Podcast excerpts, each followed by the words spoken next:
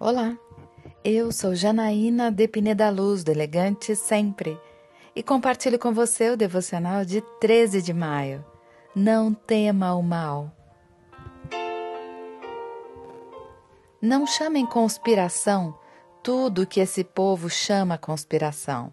Não temam aquilo que eles temem, não se apavorem. Ao Senhor dos Exércitos é o que vocês devem considerar santo, a Ele é que vocês devem temer, dele é que vocês devem ter pavor. Isaías 8, versículos 12 e 13.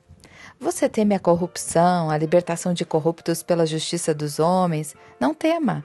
A Bíblia é clara em dizer que esse tipo de injustiça seria constante. Nós, porém, mesmo indignados, não devemos temer. Afinal, o que pode nos fazer o homem?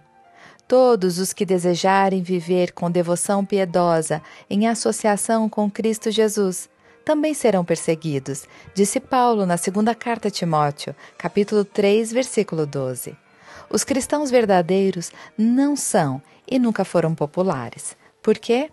O apóstolo João disse aos seus companheiros cristãos: Sabemos que somos de Deus e que o mundo todo está sob o poder do maligno. 1 João, capítulo 5. O temor do homem é uma das armas mais eficazes de Satanás. Por isso, não o tema. A Bíblia nos exorta a temer somente a Deus, não ao homem.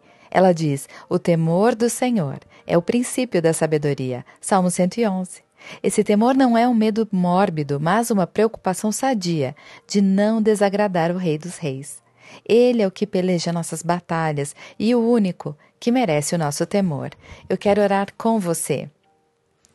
Pai amado, eu não quero temer más notícias, nem o mal do mundo, que eu possa apenas temer unicamente a Ti, meu Deus.